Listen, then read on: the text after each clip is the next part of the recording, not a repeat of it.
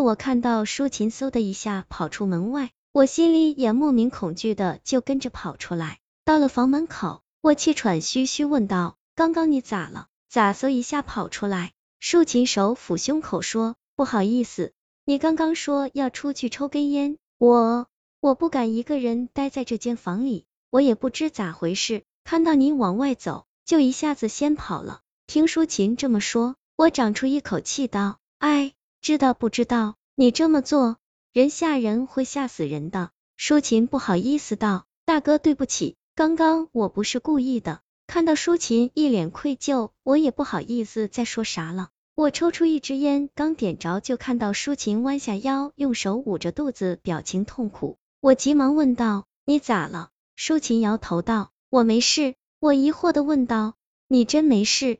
那为啥捂着肚子？”舒琴忽然流泪道：“魏大哥，我要解手。”我松一口气道：“哎呀，解手就去厕所吗？”干嘛这样？舒琴支支吾吾道：“魏大哥，我我一个人不敢去。”我陪着舒琴来到厕所门口，走到厕所门口，我停下说道：“我在门口等你，你去吧。”谁知道我一支烟没抽完，又听见舒琴一声惊叫，我急忙扔掉手中的烟蒂，大声喊道：“舒琴，你咋了？”舒琴慌慌张张跑出来，脸色煞白，呼吸急促。我连忙安慰道。舒琴别怕，有我在，没事的。舒琴好一会才说道：“魏大哥，我刚刚去解手，我刚刚蹲下，就觉得厕所外面的洗手池上面墙上有亮光一闪。魏大哥，本来今晚咱们遇到那些事，我心里就留下深深的恐惧。我心里本来就很害怕，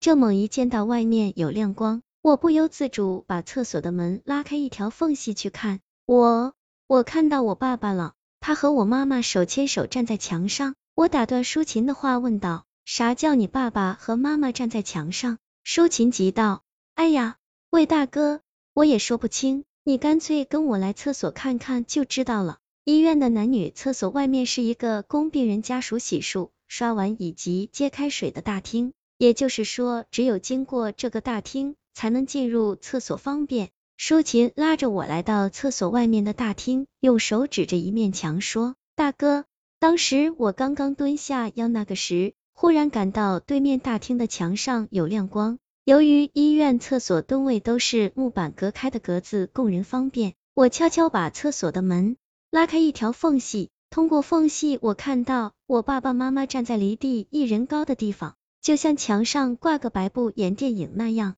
我看到爸爸妈妈急切向我招手，似乎想给我说什么，可是瞬间爸爸妈妈被鬼拉进墙里了。我摆手说道：“等等，你都把我说晕了，啥叫你爸爸妈妈被鬼拉进墙里了？”舒琴心有余悸的指着我们面前的一道墙说：“大哥，刚刚我的确看到，就在这面墙上，我爸爸妈妈被一个长着獠牙的红发鬼拽进墙里了。”我望着舒琴说的那面墙看，可是看来看去啥也没有。我正想安慰他，忽然舒琴面带惊恐的说：“喂，喂大哥，你听，你听，这大半夜的，咋会在咱这走廊里有高跟鞋的声音？是不是那个半边脸的鬼来找咱们了？”我仔细聆听，的的确确听到在我们门外走廊内有高跟鞋啪啪啪向我们这里由远而近走来。我自言自语道：“不对呀，